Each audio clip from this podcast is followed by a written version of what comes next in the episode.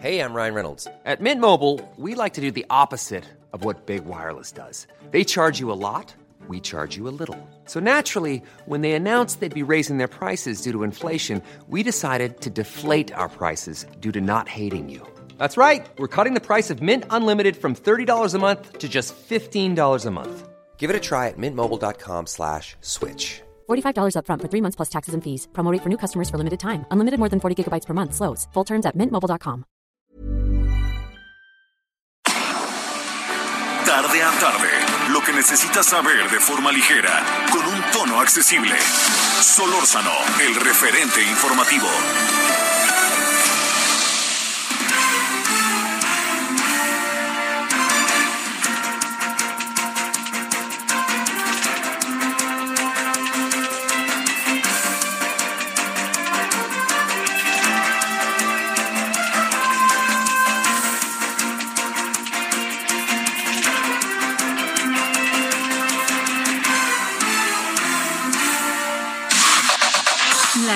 De último momento en el referente informativo.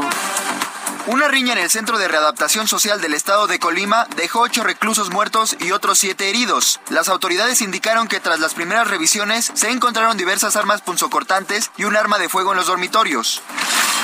La Fiscalía General de Justicia de la Ciudad de México informó que analizó el sistema de cámaras de seguridad cercanas al panteón de donde fue exhumado el bebé hallado muerto en los contenedores de basura del Centro de Reinserción Social de San Miguel Puebla. Las autoridades explicaron que el niño nació en el Estado de México pero fue trasladado a la capital del país al presentar problemas de salud, de manera que fue atendido en un hospital en la alcaldía Iztacalco pero falleció el 6 de enero.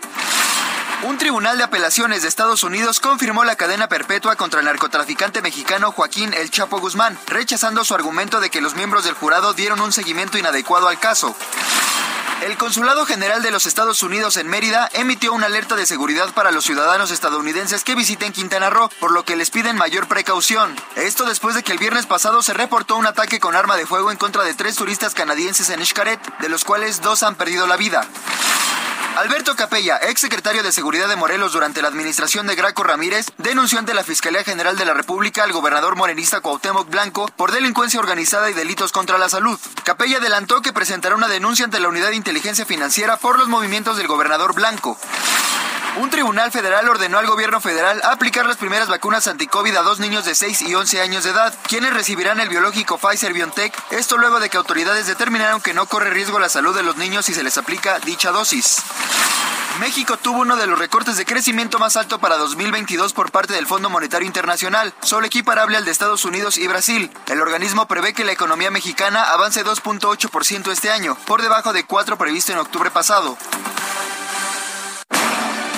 Solórzano, el referente informativo.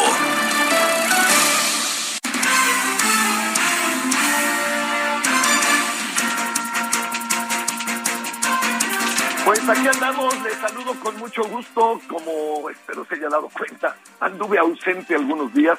Este, gracias que nos acompaña primero, muchas gracias a Román, a todo el equipo que estuvo estos días. Espero que ya estemos ahora sí saliendo. Este, por lo menos sí ya estamos en posibilidad de transmitir desde donde me encuentro.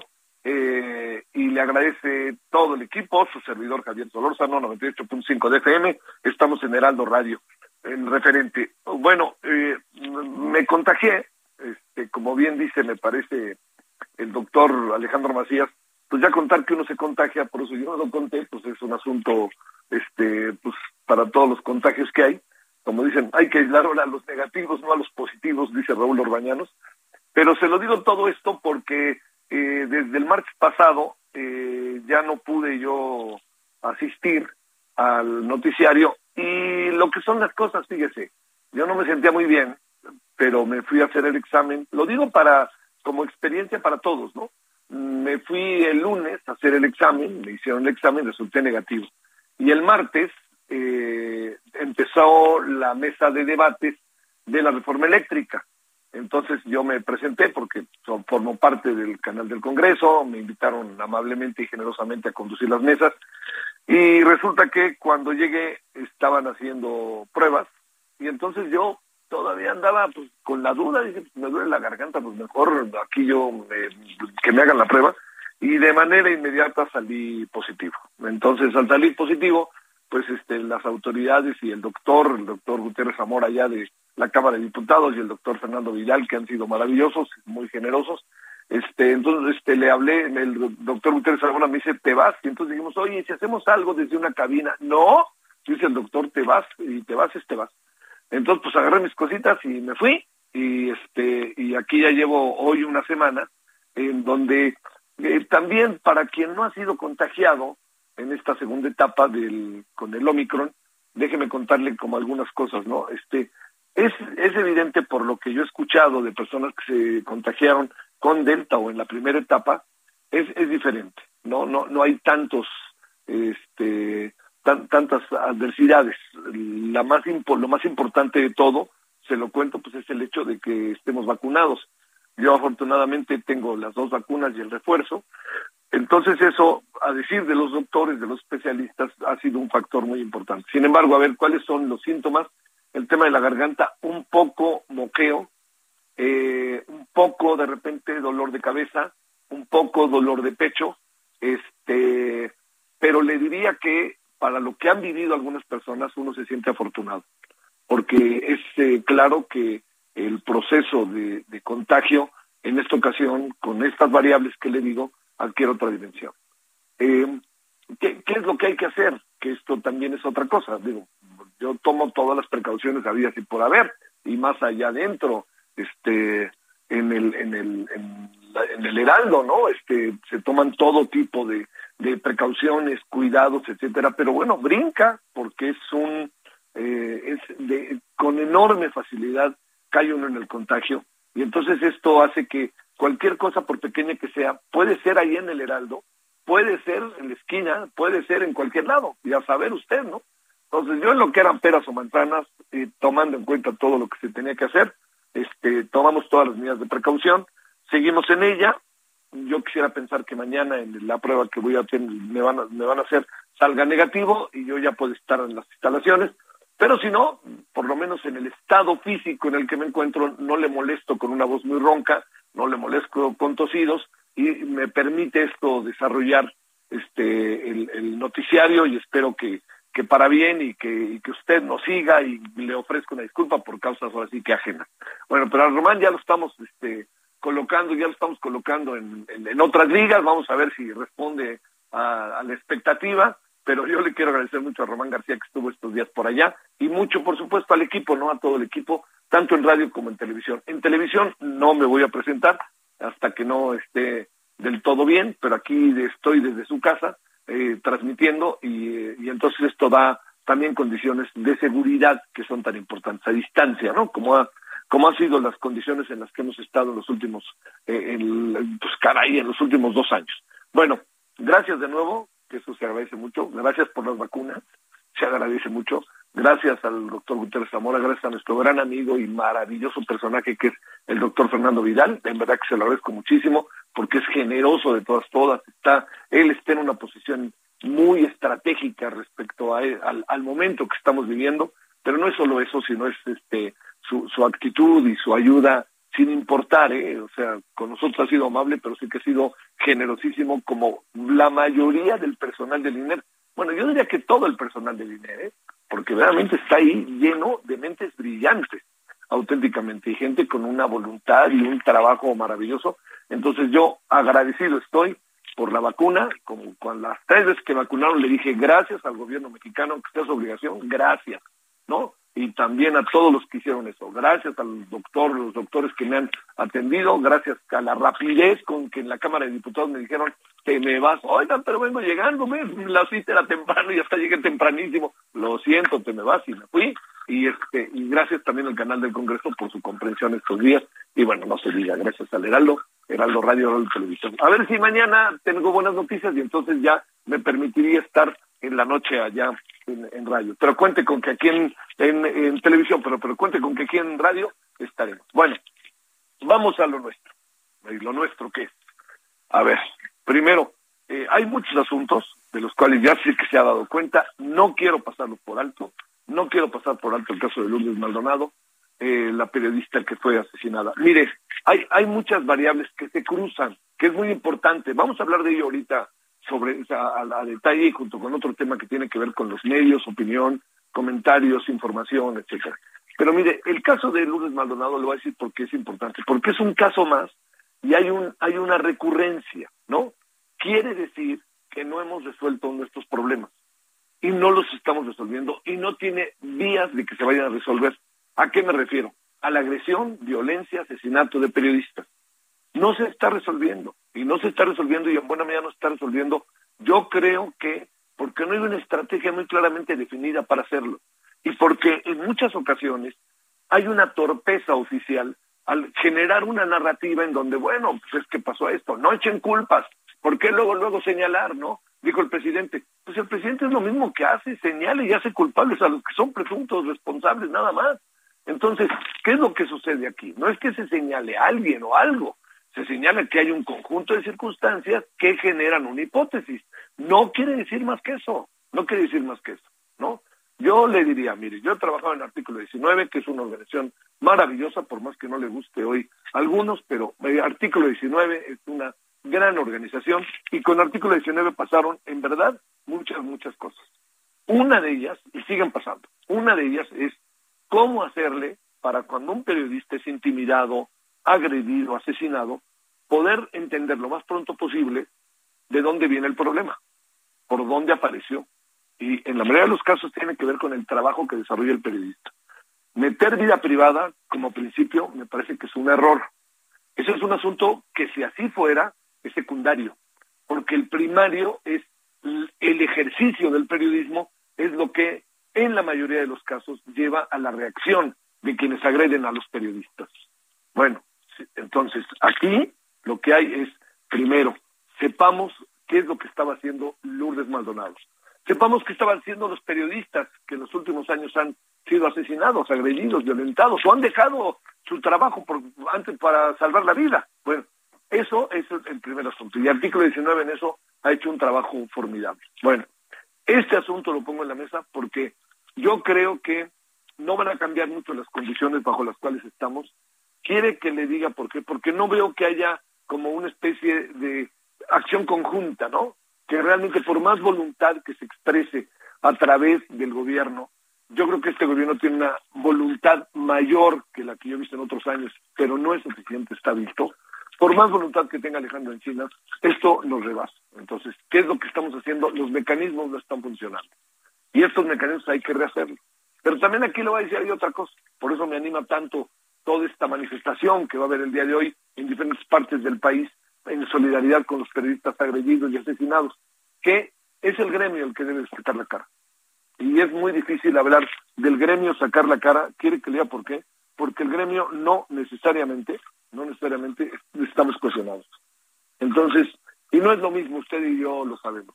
Trabajar en un medio de comunicación eh, de un gran grupo corporativo, este, y a veces ni eso, pero en la mayoría de los casos, que trabajar en una pequeña comunidad, en donde uno está a la vista de la relación que puede existir entre el poder político y la delincuencia organizada, o la propia, las propias este, cuerpos de seguridad, y todo eso marca toda una situación en donde ante una agresión o ante un asesinato todos se cuidan entre ellos. Y como nueve de cada diez asesinatos de periodistas, uno solamente ha sido resuelto o investigado a profundidad, imagínense qué piensan los que perpetran los asesinatos, la violencia y, la, y generan toda esta circunstancia. Pues simplemente que están en terreno libre.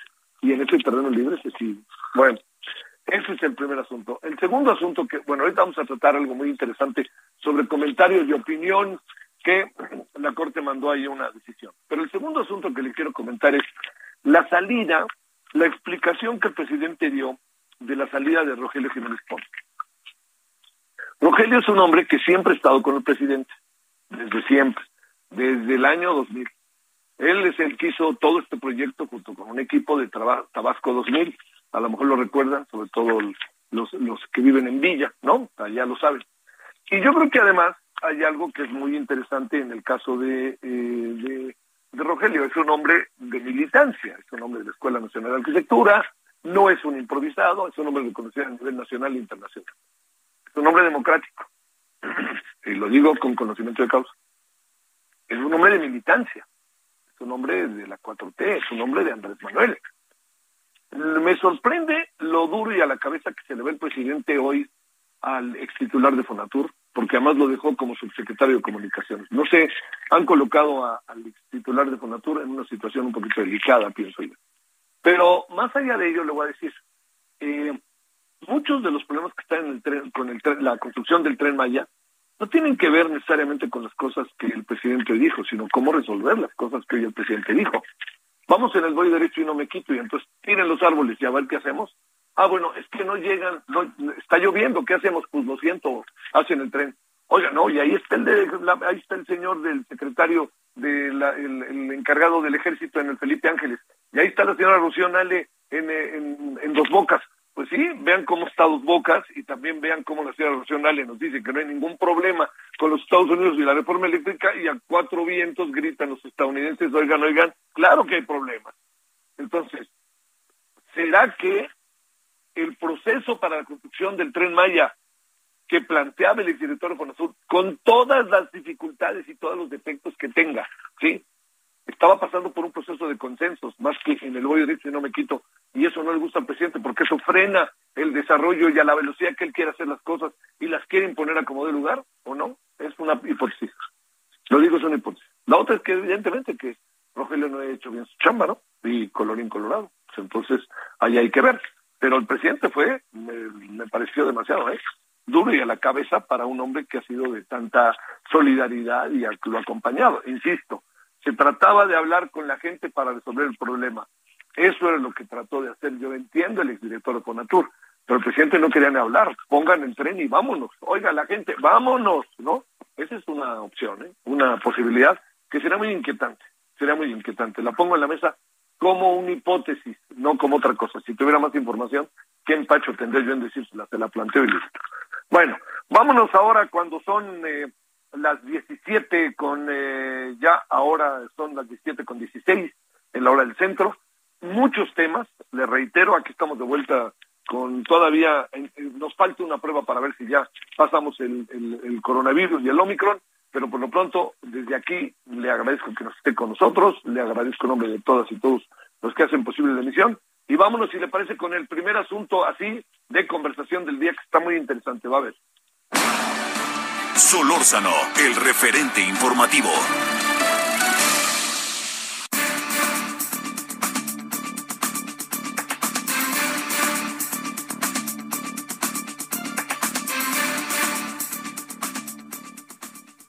Bueno, aquí andamos de vuelta y gracias que nos acompaña. Eh, Jorge Bravo es presidente de la Asociación Mexicana de Derecho a la Información, la AMEDI. Y querido Jorge, ¿cómo estás? Muy bien, querido Javier, un gusto, como siempre, escucharte, estar en tu programa y con tus audiencias. Muchas gracias. Oye, ando con dudas, ¿eh?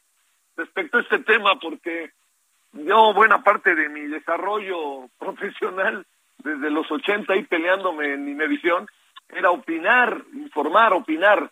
A ver, ¿en qué estamos realmente con este asunto que sé que para ti, Jorge, y para la media ha sido un tema de discusión?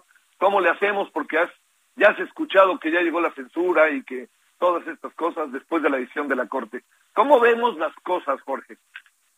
Eh, así es, Javier. Bueno, primero eh, tenemos que decirle precisamente a las audiencias quienes nos están escuchando o viendo que no hay tal censura.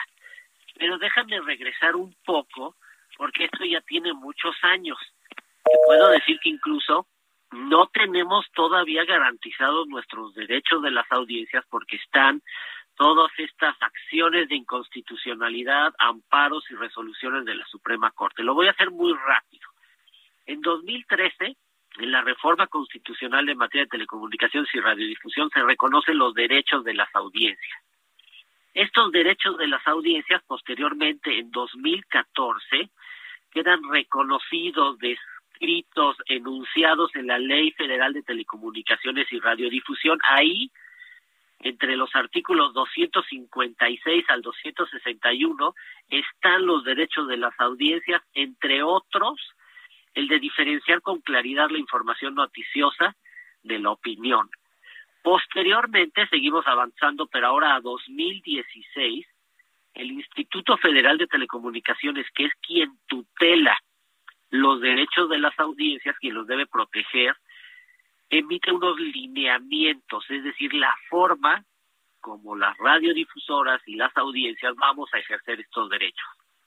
Posteriormente, en 2017 ocurre lo que se llama una contrarreforma. Eh, tanto la presidencia como el Senado eh, modifican la ley en materia de derechos de las audiencias y esto es importante, echan atrás los derechos que ya estaban. Esto lo menciono, lo recalco, porque quiero llegar a lo que me estás preguntando de qué está pasando en este momento. Estos legisladores, por cierto, los mismos que aprobaron la reforma, los mismos que aprobaron la ley secundaria en 2017, echan atrás, hacen un retroceso en derechos de las audiencias, incluido el que te acabo de mencionar de diferenciar con claridad la opinión de la noticia. Esta se le llamamos la contrarreforma de 2017. Y de ahí ha seguido avanzando. Hubo una acción de inconstitucionalidad de 47 senadores contra la contrarreforma. También hubo un amparo de la Asociación Mexicana de Defensores de las Audiencias contra la contrarreforma. Ha habido ya varias resoluciones de la Corte. Voy a mencionar una y de la que me estás preguntando.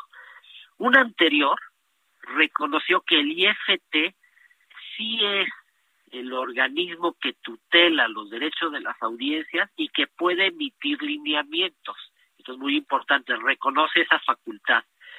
También le dice que a los radiodifusores tienen que eh, publicar sus códigos de ética y registrarlos ante el IFT.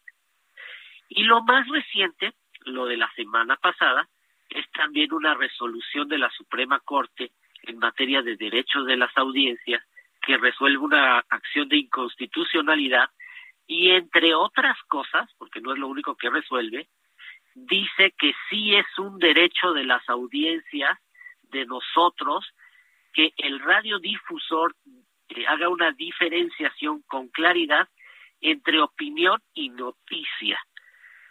Y el principio que utiliza el ministro y la Corte es el de progresividad. ¿Qué significa la progresividad, Javier? Que ningún derecho fundamental, como son los derechos de las audiencias, que están sustentados en el derecho a la información, en la libertad de expresión, tú no puedes retrocederlos, tú no puedes quitárselos, tú no puedes ser eh, regresivo, por eso se llama progresividad. Los derechos fundamentales que tenemos todos los mexicanos, consagrados en la Constitución, deben ser progresivos. ¿Qué quiere decir? Que debemos tener más derechos. Y entonces, si unos legisladores, eh, digamos, acicateados por la industria de la radio y la televisión, porque lo tengo que decir así, si nos quitan un derecho de las audiencias, va contra el principio de la progresividad, porque tú, yo, las audiencias y todos los mexicanos tenemos derecho a tener más derechos y eso se llama progresividad y es el principio que utilizó el ministro, la Suprema Corte, para reconocer que el radiodifusor que utiliza el espectro radioeléctrico mediante una concesión tiene que diferenciar con claridad la opinión de las noticias. Ahora, y te devuelvo la palabra después de decir que tampoco está resuelto porque el IFT tiene que emitir unos nuevos lineamientos, de tal manera que ni tú, ni yo, ni nadie tenemos que hacer esta diferenciación ahorita, hay que esperar a los lineamientos y saber cómo se va a hacer, Javier. Oye, eh, a ver si se puede antes irnos a la pausa, ¿leíste hoy a Javier Tejado ahí en el Universal? Sí, con mucho gusto. A ver, en menos de un minutito, dinos algo.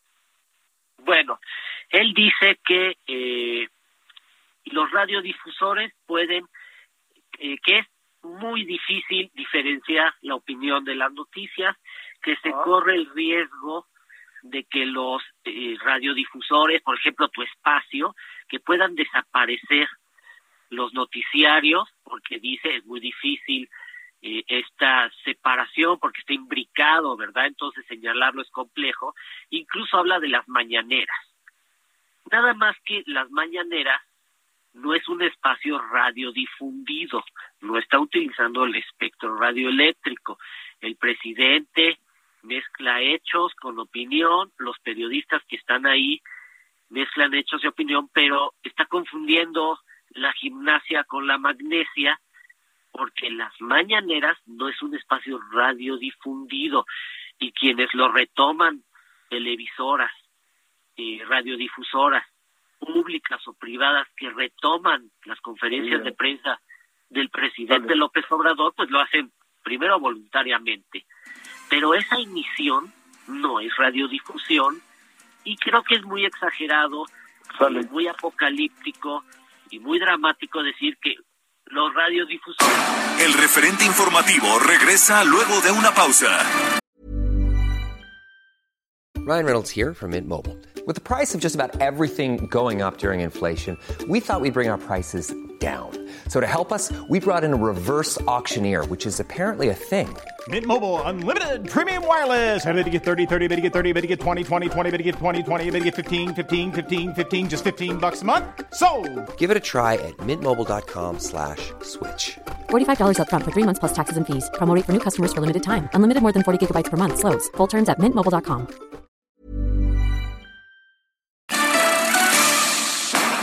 Estamos de regreso con el referente informativo.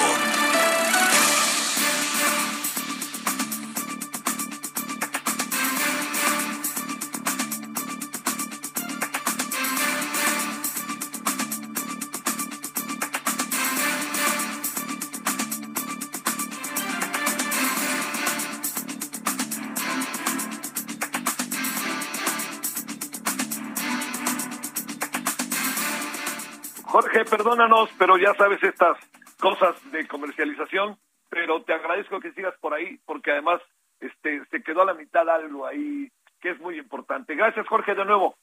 Gracias, Javier. Aquí estamos contigo.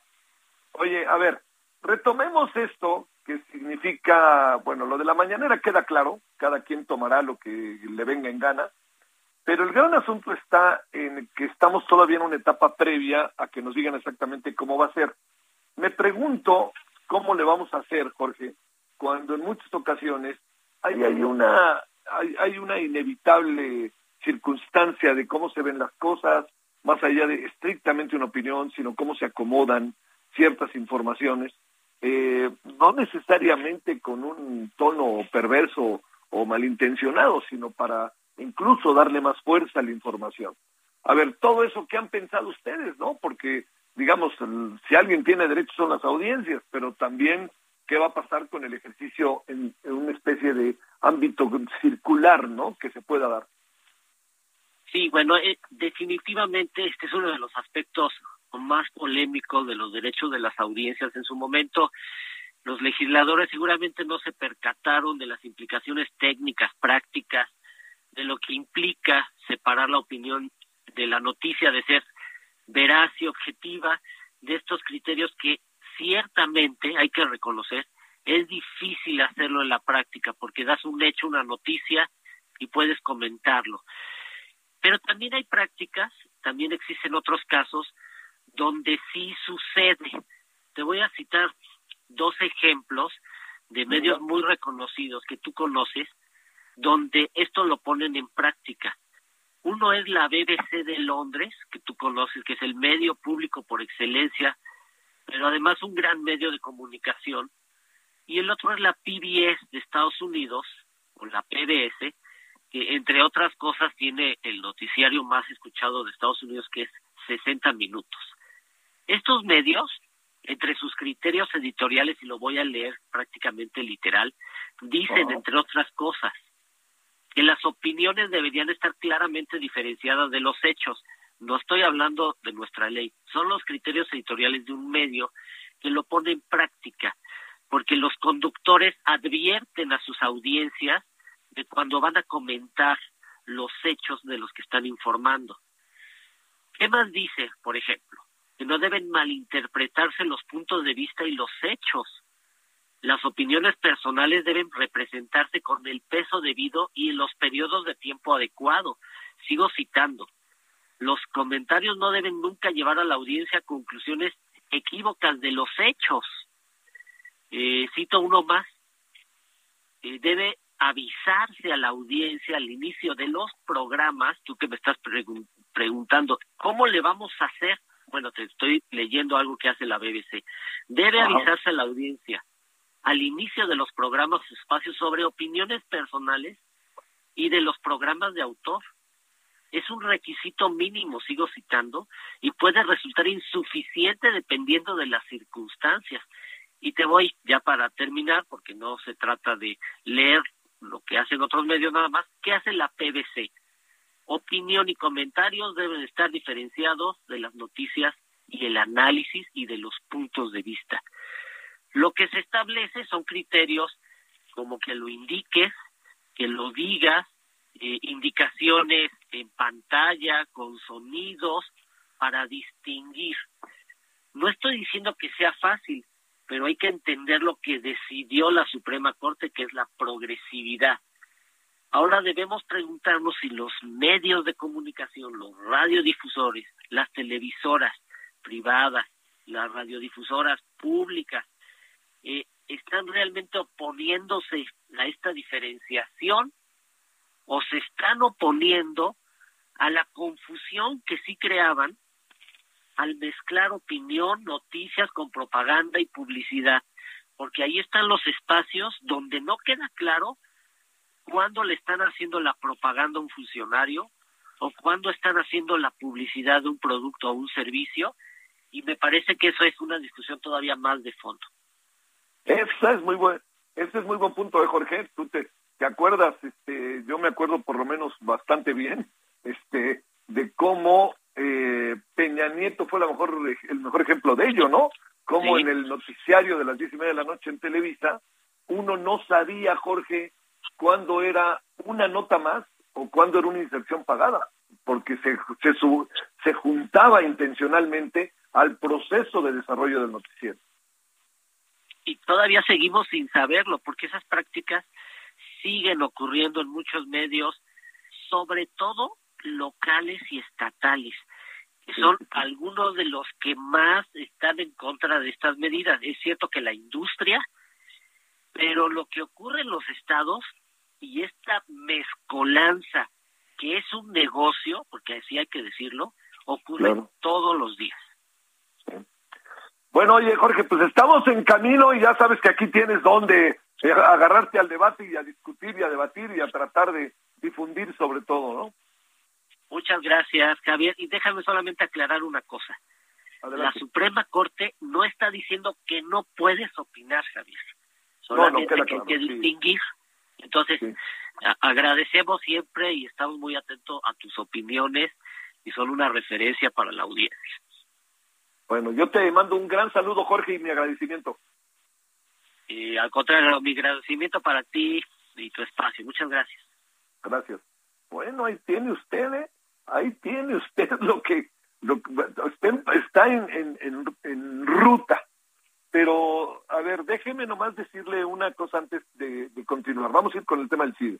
Pero déjeme antes de que vayamos con el tema del CID una cosa más. ¿Cómo ve el hecho de que eh, este, eh, la BBC de Londres, PBS, allá en, la, Estados Unidos, todos estos temas, ¿cómo es posible que, digamos, tienen su propio mecanismo?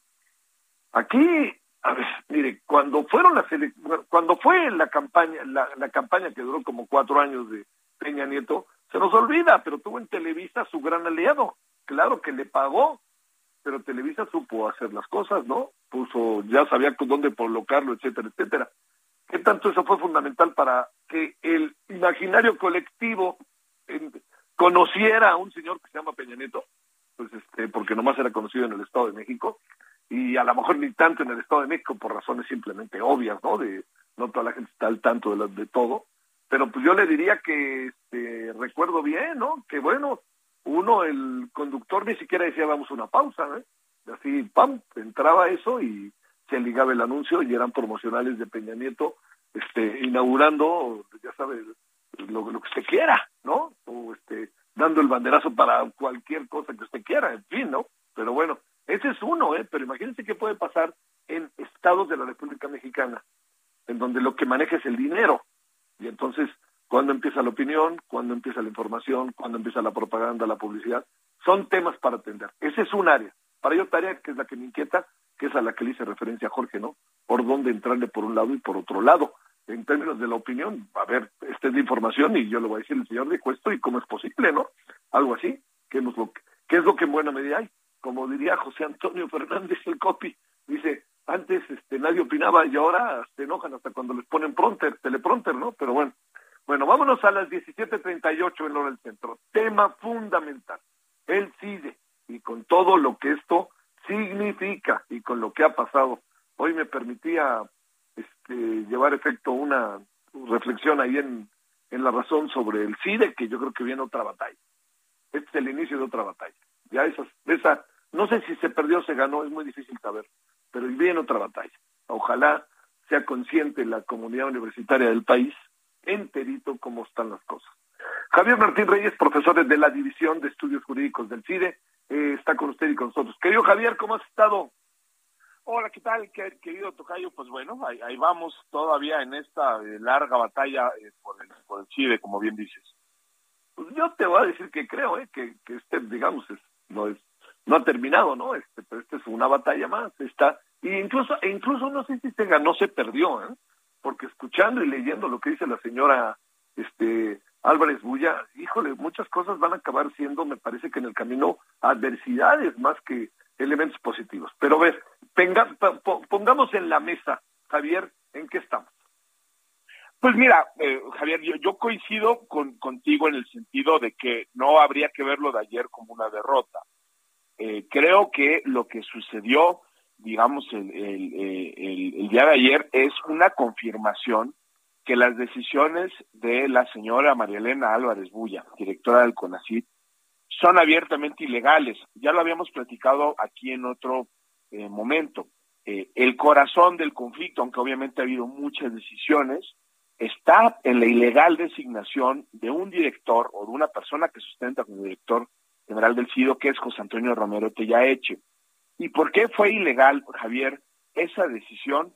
Porque la directora del CONACIT no le permitió votar al órgano que tiene la última palabra en este proceso de nombramiento, que es el Consejo Directivo. Eso fue lo que reclamamos públicamente, eso es lo que se impugnó ante los tribunales, tanto estudiantes como profesores, este, eh, lo hicimos.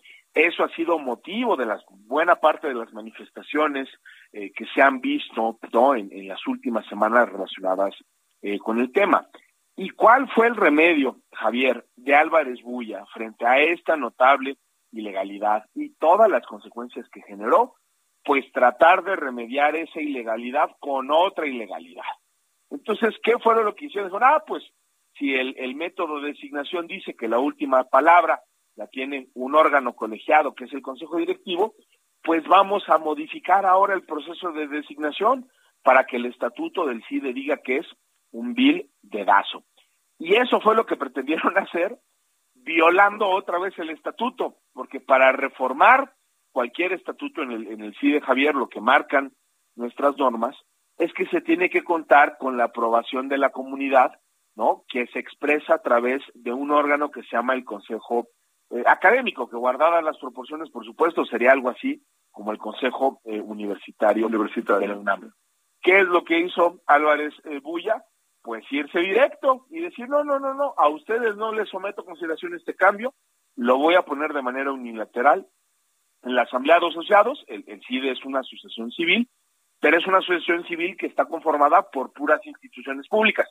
Hay ahí un representante del CONACYT, de la Secretaría de Economía, de Energía, este, de Hacienda, de Educación Pública, el Banco de México, el Colegio de México y el Fondo de Cultura eh, Económica, ¿no? Eh, en la sesión del día de ayer, Javier, y eso creo que hay que reconocerlo eh, públicamente, eh, la presidenta del Colegio de México tuvo una postura realmente intachable, lo dijo con claridad y con contundencia, que esos eran unas reformas que además de ilegales no servían para poder pacificar el conflicto que se ha generado en el CIDE. El Colegio de México votó en contra.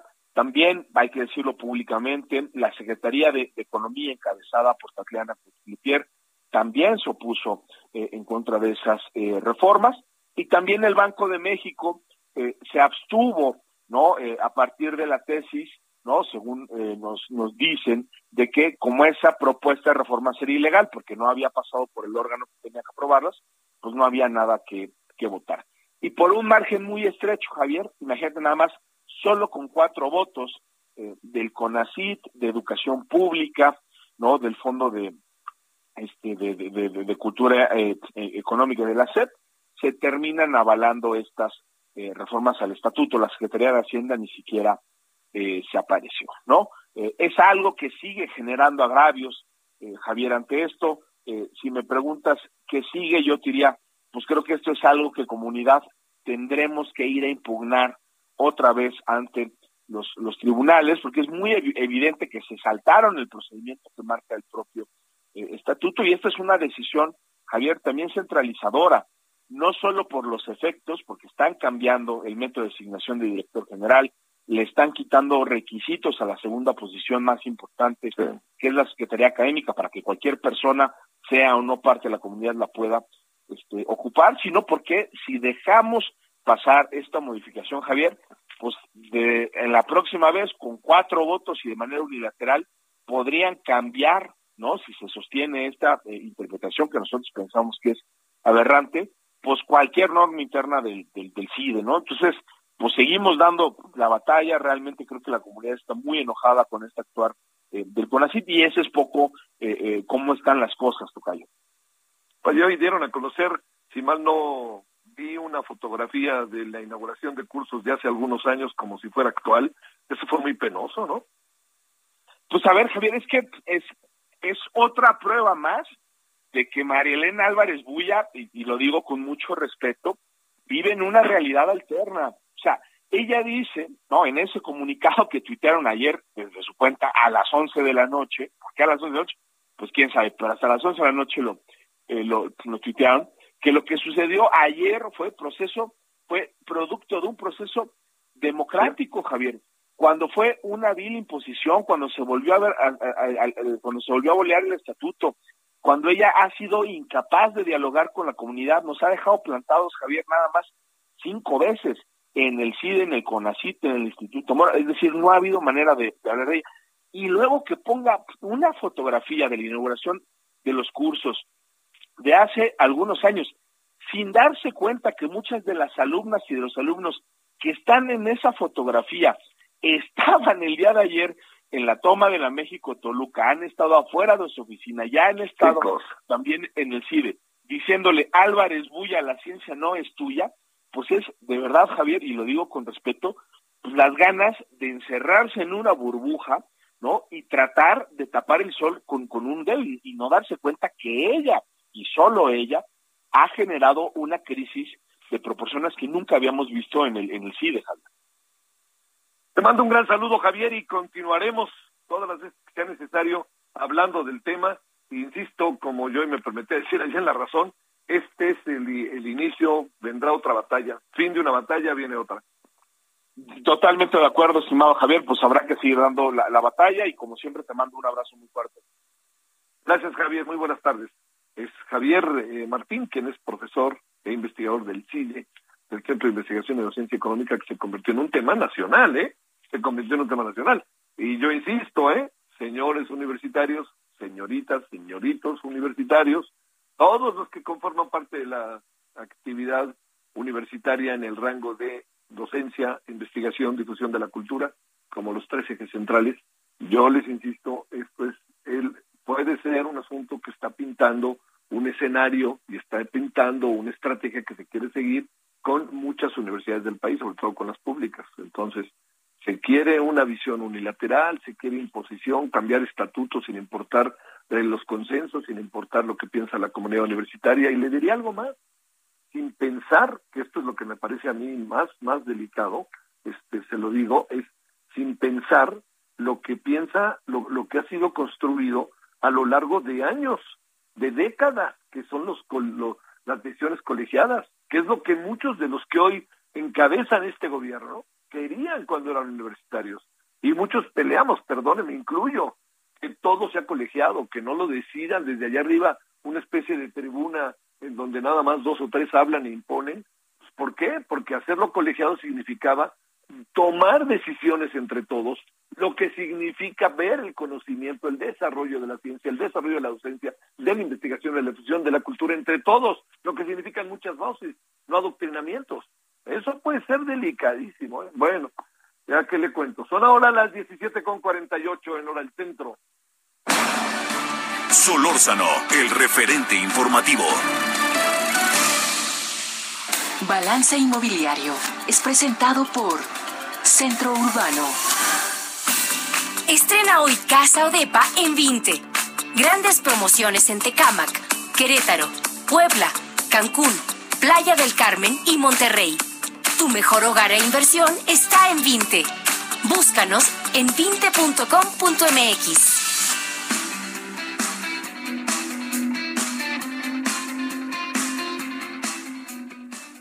Querido Horacio, te saludo con enorme gusto. ¿Cómo has estado? Pues muy bien, querido Javier, muy bien. Me da mucho gusto. Oye, que a poco, bueno, lo imaginaría, pero tú que lo explicas mejor, imaginaría yo que la industria de la construcción este, no, no está en sus mejores días y sobre todo pienso contagios, pienso este, los temores a la, al, al contagio y, y ante ello pues el temor de desarrollar obras. No sé qué pasó con las obras que ya estaban caminando y a la mera hora no se suspendieron las grandes obras, en fin, porque el presidente ya sabes que sus tres favoritas ahí siguen en el no pare, sigue, sigue. Bueno, los tres favoritos eh, están en el no pare, sigue, sigue. Lo malo es que esas tres obras están en lugares muy puntuales y la construcción, uno de sus beneficios es que se distribuye a todo lo largo y ancho del país. Entonces, una caída de la construcción del tamaño de la que estamos viviendo está golpeando durísimo el conjunto de la economía. En este momento que tendríamos que estar peleando por cada punto del PIB, te doy un dato. Mira, a partir del, del 2018, la industria de la construcción se ha reducido en un tercio el valor de su producción un tercio. Un tercio, una industria que vale 10 puntos del PIB, es una cantidad increíble de lana perdida, de obras paradas, de mano de obra que no se contrató. Entonces es un daño muy fuerte lo que le está pasando, porque tú lo decías, ¿no? O sea, la, la, la, el COVID no ayuda porque mete incertidumbre. Ya traíamos esa, una desaceleración de la economía, de que pasa lo que con todas las cosas, ¿no? Si no hay tanta capacidad de compra, pues ahorita mucha gente, pues ¿para qué construye oficinas? ¿Para qué construye centros comerciales? Vivienda es un poco diferente porque la gente la necesita, pero todo lo demás, ponerse a construir es un voto de confianza que en este momento no estamos en condiciones de hacer. Oye, eh, las condiciones bajo las cuales están los trabajadores de la construcción, las y los trabajadores de la construcción, eh, ha de estar dificilísimo, ¿no, Horacio? Pues mira, está dificilísimo porque además, digo, cuando tú ves, por ejemplo, que en la Ciudad de México tenemos determinado margen de obra, o sea, que está, está, están moviendo las obras, pasas tú y ves gente trabajando, pues hay que entender que la mayoría de esos trabajadores no salen, agarran su mochila como, como vemos en las películas gringas, se van en su mochilita, agarran su coche y se van, se van a su casita, la del Valle. Son trabajadores que vienen de los estados, a veces ni tan cercanos, y son unas friegas las que se ponen en este momento con la economía parada, no le estamos dando en la torre con las obras paradas de la Ciudad de México, no le estamos dando en la torre a la economía de la ciudad, le estamos dando a la economía de las comunidades donde viven esos trabajadores. Estamos claro. con industrias que están francamente en, en, en punto de quiebra y con muchas comunidades que están en punto de quiebra porque la construcción es un músculo. La construcción mueve 37 ramas de la economía. De la construcción vive el que hace aluminio, el que hace acero, vaya, hasta los que hacen tacos para vender afuera de las obras. Sí, sí, sí. Oye, a ver, déjame plantearte un asunto. Este, que tú sepas, grandes obras quedaron a la mitad del camino o este, digo, más allá de estas tres muy puntuales a las que hacemos referencia. Bueno, eh, para empezar, hay que entender que los grandes proyectos de infraestructura están sujetos a proyectos multianuales. Te acordarás sí. que eh, en administraciones anteriores había los 100 proyectos más grandes y se, pre se, se, presentaba el Plan Nacional de Infraestructura. Esta vez no, no ha habido Plan Nacional de Infraestructura, o sea, no hay obra pública. Las, los causantes de esta debacle de la construcción son la falta en, de obra pública, el, el, la inflación, la desaceleración de la economía y una política pública que está privilegiando tres grandes proyectos, pero que está dejando todo lo demás. No, en este momento, claro que hay obras detenidas. Hay obras públicas que ya nunca se empezaron, hay obras públicas que seguramente bajaron el ritmo, el, el, el ritmo a su plan de producción, a su plan de compras, a su plan de pagos. Es un, es un tema complejo, ¿eh? Habría que, en su momento habría que analizar porque, insisto, o sea, tres grandes obras generan eh, desarrollo económico en esos tres lugares en que se ubican, pero la construcción que generaba millones de empleos, millones, estamos hablando de cuatro o cinco millones de empleos, los generaba distribuidos, distribuidos en todo el país. Un trabajador que, que necesitaba construir allá en, no sé, en Sonora, pues de poco le sirve el dinamismo que puedan tener dos bocas o, el tren Maya, o sea, no, no, no son paralelos, no son complementarios, sino son no compensan el, el, golpe que le están poniendo sus comunidades. Oye, ¿qué están? Se le fue con todo el presidente a su este exdirector de Fonatur hoy, ¿no? Con el tema de la de la este del tren Maya y a lo mejor lo que estaba haciendo el otro era más bien tratando de concentrar este más que irse con el voy derecho y no me quito, ¿no? Bueno, y además te digo una cosa, o sea, sí se le fue con todo, pero entonces, si no cumplió expectativas, ¿cómo lo mandan de subsecretario? Sí, tienes la razón. Eh, eh, es una cosa extraña. Y la otra, ¿por qué eh, quitan a, un, a un director de Fonatur y traen una gente sin la mínima formación. De, de pronto había habido, habido todo un debate en redes sociales que por qué lo criticaban por su formación académica, porque eso era clasista. Pues no es que sea clasismo, pero yo como arquitecto veo bien complejo, desde la complejidad de ser arquitecto entiendo lo difícil del reto. Sin ser arquitecto yo creo que no sabe ni por dónde entrar. Es decir, esto es un tema de especialistas. A mí no me, a mí no me gustaría que llegara eh, el señor May, que, que, llegara a, hacer una operación del corazón, por, digo, porque es un hombre, ¿no? No, no me gustaría. A mí me gustaría que Gracias, Horacio. tuviera un experto. Abrazo fuerte, querido Javier. Abrazo a todos. Balance Inmobiliario fue presentado por Centro Urbano.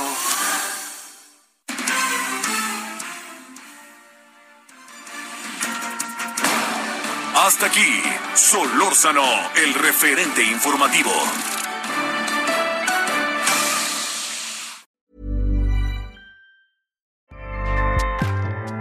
ACAST powers the world's best podcasts. Here's a show that we recommend. The Real Housewives is a guilty pleasure for most, but if you're looking to not feel guilty about that pleasure, tune in to Everything Iconic with me, Danny Pellegrino, where I break down all the messy moments and behind the scenes antics of Bravo's popular franchise. And on Everything Iconic, I also interview celebrity guests like Kelly Ripa, Kiki Palmer, Drew Barrymore, Cameron Diaz, and more about their guilty pleasures, their past work, and so much more. So if you're pop culture obsessed and find yourself watching way too much reality TV like me, tune in to Everything Iconic with Danny Pellegrino wherever you listen to podcasts. ACAST helps creators launch, grow, and monetize their podcasts everywhere. ACAST.com.